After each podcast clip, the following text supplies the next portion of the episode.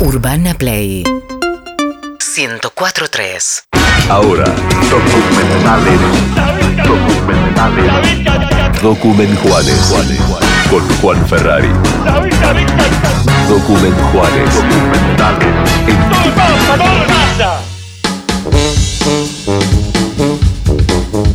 Hoy, hoy te ganaste el cielo. Ahí hoy te convertiste en héroe. Hoy, hoy- hoy realmente me siento valorado por Era primera el vez. momento, era el momento. Mi ¿Qué vida. pasa, Juan? ¿Le van a disparar? No, no, me estoy así como relajando porque vengo a hablar de documentales. Ay, Dios y obviamente mío, ay, quiero- Dios mío. Estoy contento porque estuvieron viendo documentales esta semana. La tarea de las últimas columnas tuvo sus frutos en alguna de las recomendaciones que trajimos y que las pueden chequear Vi Naomi, Naomi Osaka. en arroba los documentjuanes. Ahí están todas las recomendaciones, incluidas las de hoy, porque ya estoy así tan manija y ansioso que ya las subí. Vamos a hablar de dos eh, recomendaciones. Una hay que buscarla por ahí, pero aparece. La otra es de Apple Plus, que no deja de sorprenderme con el buen contenido que está subiendo a su plataforma. La verdad que sí, todas buenas, ¿no? Muy buenas y la de hoy es alucinante. Pero antes de meternos con esa serie, vamos a meternos con una película. Este documental se llama The Sparks Brothers o Los Hermanos Sparks, así, y cuenta la historia de una banda que no sé si conocen, que se llama Sparks.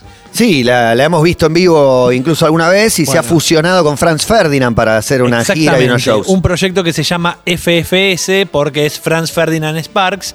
Pero para contar la historia de esta banda hay que irse 50 años atrás, porque es una banda que, como les digo, tiene 50 años, tiene 25 discos de estudio, No. tiene más de 350 canciones y es como dice el afiche, la banda que le gusta a las bandas. Claro. Eh, y esta historia, esta premisa, ya se vio en algunos documentales que es como eh, la banda que le gusta a tus ídolos también. Es como la referencia de un montón de músicos que a vos te gustan y cuando vas a ver qué le gusta a ellos, aparece siempre este nombre que es el nombre de Sparks. Lo primero para decir es que yo dije.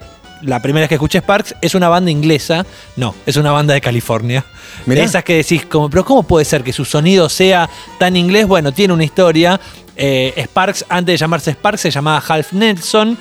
Trataron de pegarla en Estados Unidos, grabaron los primeros dos discos. El primero lo produce un tipo que se llama Todd Rangren, que acá lo he traído a Nueva Pestaña, porque es el eh, padre adoptivo de Liv Tyler, la hija de Steven Tyler, de aquella historia donde Steven abandona a su criatura y este Todd Rangren se hace cargo. Pero además es un músico y productor muy importante de la época y fue el primer productor de los Sparks. Esos discos no tuvieron mucho éxito.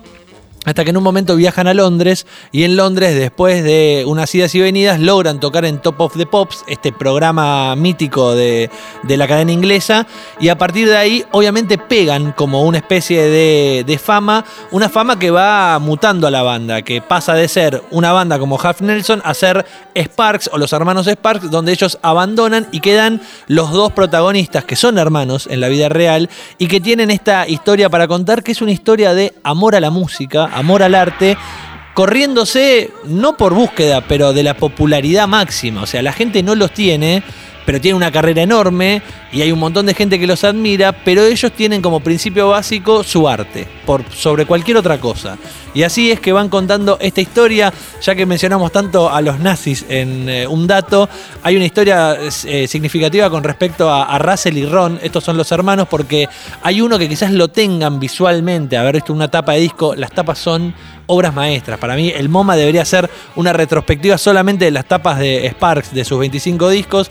Uno de los dos usa el bigotito de Chaplin, el bigotito de Adolf Hitler, Uh. y en esa época. Cortito, el de Mickey Vainilla, digamos. Claro, exactamente. Y de hecho es como son dos cantantes pop. Uno podría ser muy Mickey Vainilla. Eh, Imagínate que hay una historia que cuenta que Lennon llama a Ringo y está viendo Top of the Pops y le dice: Está Mark Bolan con Hitler en la tele. Excelente. Porque hay uno que es igual a Mark Bolan, el de T-Rex, y el otro, obviamente, es muy parecido a Hitler. La historia de los Sparks es inmensa y lo que tiene también, que es una, una búsqueda artística, es que cada vez que la pegaban un poquito, se iban con otro género musical. Cambiaban el rumbo de su música. Unos tipos como súper inquietos, como que nunca, viste, se quedaban conformes en la que estaban. ¿Pero de cuándo son, Juan? Perdón. Tienen, eh, son de principios de la década del 60. Ah. No, no, tienen un montón de años, siguen haciendo música, siguen presentándose en festivales. Ve las imágenes de los festivales y los conciertos que hacen ahora son en festivales muy conocidos, pero sus shows son chicos, o sea, el público que los sigue es muy fan.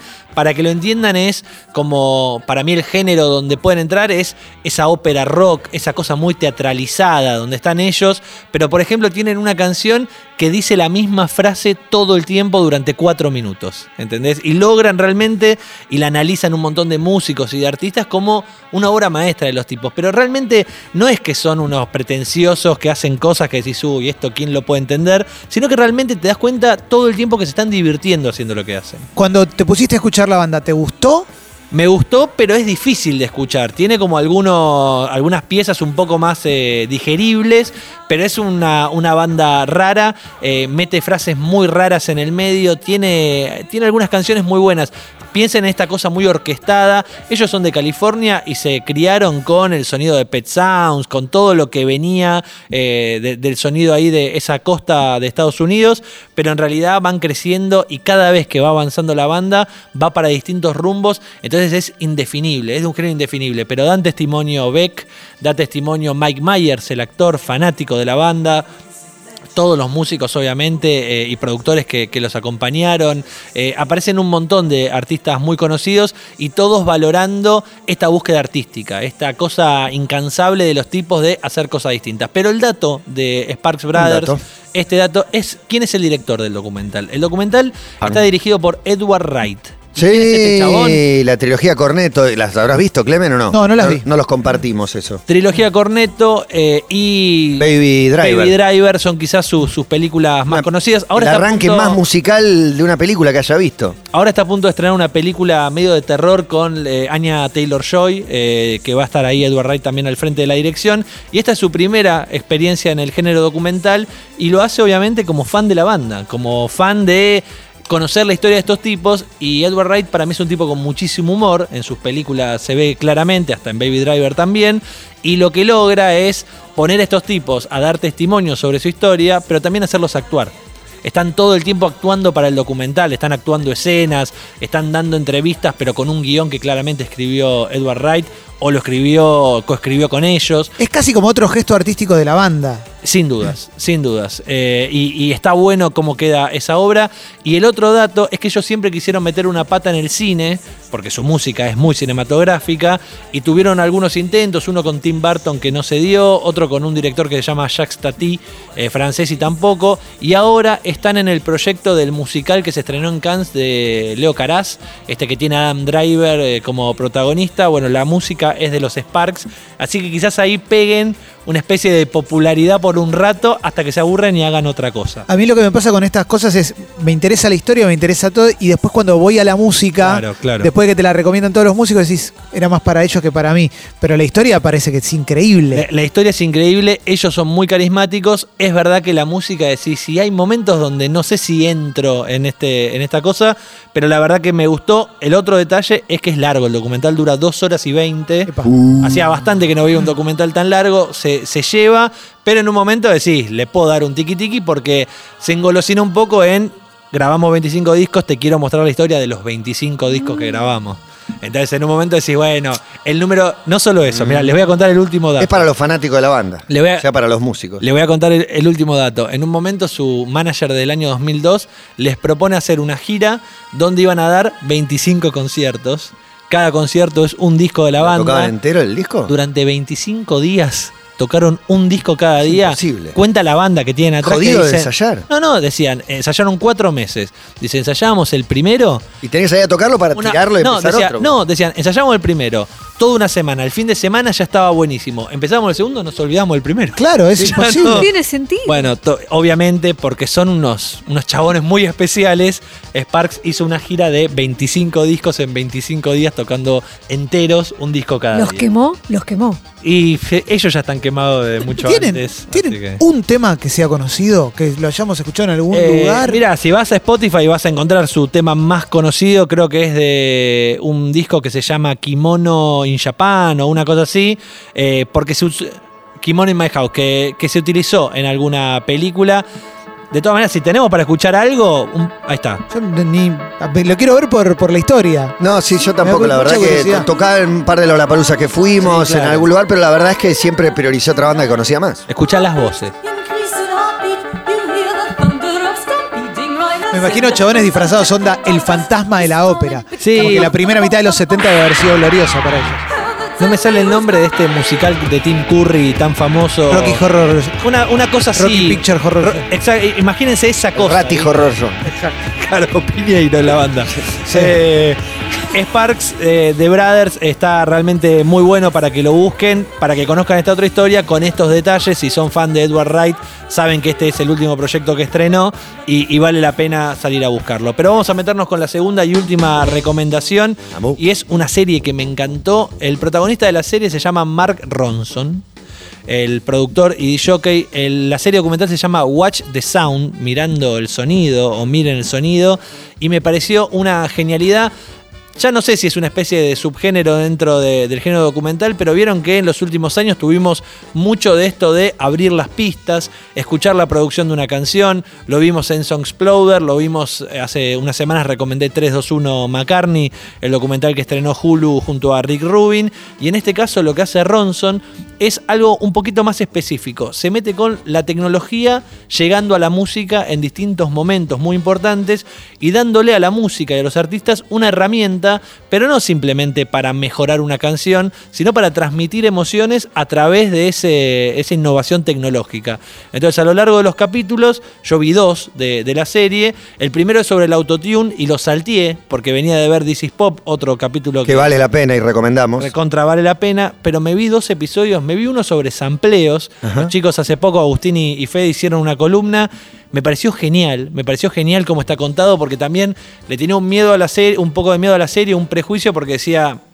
Quizás es como demasiado nerd todo lo que está atrás de- del documental y le habla a un público muy específico que entienda de la comunicación música-máquinas y en realidad no es así porque lo que intenta mostrarte es que cada innovación trajo algo nuevo para transmitir emociones. Entonces, el sampleo, por ejemplo, hay algo que dice Questlove, el baterista de los Roots, el baterista del programa de Jimmy Fallon, que dice, a mí la discoteca de mi papá no me interesaba hasta que descubrí el hip hop, descubrí el sampleo y me di cuenta que ahí, en esos discos de mi papá, podía encontrar todo lo Todo. que era armar algo nuevo. Están las 100 canciones del futuro en esa discoteca. Habla un profesor de, de ciencias de la comunicación y dice, es una manera nueva de contar una historia muy distinta al Ice Ice Baby de Vanilla Ice, ¿entendés? Donde ahí hay un fin comercial de agarrar la base de una canción tan famosa como la de Queenie Bowie y armar esa versión. Eh, realmente lo que muestra Ronson mostrando a sus ídolos es que hay artistas que se, dedican al sampleo y hacen unas maravillas, no solamente desde el momento que encuentran eh, el, el sonido que quieren samplear, sino cómo terminan creando una obra atrás de eso, contando una nueva historia que nada tiene que ver con robar el pedacito de una canción. Y el otro capítulo que vi y me pareció maravilloso es sobre una función que tienen lo- los músicos que es eh, la reverberación. Eh, se llama Reverb el, capítulo y la herramienta. Y lo bueno es que Ronson también trae muchas historias en primera persona. Y la historia que tiene para contar es la historia de su relación con Amy Winehouse y de cómo querían encontrarle el sonido a Back to Black, el disco de, Amy Winehouse. Y están las grabaciones, están grabando en un estudio re precario, ¿viste? Amy está con unas frazadas eh, ahí en una especie de pecera muy improvisada. Y Amy le había llevado un disco de unas cantantes que llaman de Shangrilas. No sé si los chicos lo trajeron la, semana pasada. Y le dijo, quiero algo de esto. Y Ronson no sabía qué era lo que tenían estas minas tan interesante. Y era justamente este efecto. La reverberación, para el que no lo sabe, es cómo rebota el sonido en una sala. Y eso se llevó obviamente a efectos. Y la tecnología trajo algo que es como el plugin de estos efectos, diciendo, bueno, es como si grabaras en salones que tienen distinto tipo de reverberación. Y a partir de ahí es que Ronson encontró un sonido para darle a la pandereta, para darle al piano y para darle a la voz de Amy, que genera como una especie de eh, dramatismo, soledad. Son un montón de, de- emociones las que aparecen, además de obviamente una voz tan linda como la de Amy Winehouse, pero que acompañado de, este, de esta herramienta tecnológica mejoraron obviamente y encontraron el sonido de un disco como Back to Black. En el medio el tipo viaja por ejemplo a Escocia, donde en Escocia hay un montón de tanques de gasoil gigantescos que fueron vaciados y hay un chabón que tiene una empresa que se dedica a hacer plugins para músicos y que se mete en estos tanques y encontró el tanque con mayor reverberación en la historia, haciendo, claro, grabando un sonido al cual Ronson le pregunta, ¿y cuándo lo vas a usar esto? Porque nadie va a usar un efecto que... Infinito, Vos, claro, vos metés un, un- un sonido y tarda eh, dos minutos dura esa, ese viaje. No, dice, pero lo quería grabar igual. ¿A qué voy con esto? A que está lleno de nerds hermosos que lo que hacen es experimentar. Experimentar todo el tiempo Está buenísimo. y encontrar herramientas para que la música sea mejor y para darnos sensaciones. Eh, aparece el cantante de Sigur Ross, Jonesy, que tiene una carrera muy, muy basada en, la, en este efecto del reverb, de cómo suena esa cosa, ¿viste? Como medio fantasmal, medio eh, así de espectro.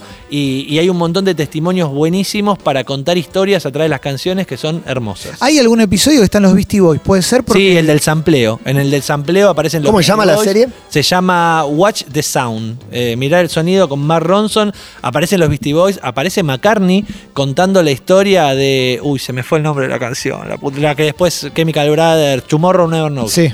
Tomorrow Never Knows. Y cuenta cómo es que por primera vez encontraron los amplios, el loop y cómo fueron jugando también con las perillas a subir y bajarlos y encontrar la vuelta para hacer esa canción tan psicodélica, tan rara dentro de la discografía de los Beatles, pero que es hermosa. Y sobre todo aparece un tipo que se llama DJ Premier, que fue un productor de, hip hop, es un productor de hip hop muy famoso, que trabajó con, con Kanye, con Nas, con, con Gutan Clan, con un montón de gente, y que es el gran maestro para Ronson del sampleo y es el que le muestra en vivo cómo agarra un sonidito comprado en un disco en Japón y convierte eso en la última gran pieza del hip hop en Estados Unidos. Excelente. Bien, Watch the, the sound. Sound. ¿En qué plataforma? En Apple TV Plus, ahí lo O sea, van a encontrar. Debe Por haber- ahí. Debe haber Sí. pocos, ¿no? Que tengan esa plataforma aquí en Mirá, Argentina. eh, Hay alguno. Espero que cada vez más, porque las últimas recomendaciones que tiramos de ahí Muchas son de ahí. Ted Lasso, Sí. 1971, la serie documental de Asif Kapadia, Mythic Quest, una serie que trajo Maya, una comedia muy buena, este, esta serie documental de Ronson, el documental de Snoopy de Charlie Brown, todo lo que estamos trayendo de ahí, la verdad que me viene gustando mucho. Muy bien. Bueno, un par de documentales aquí en Todo Pasa. Seguinos en Instagram y Twitter. Arroba Urbana Play FM.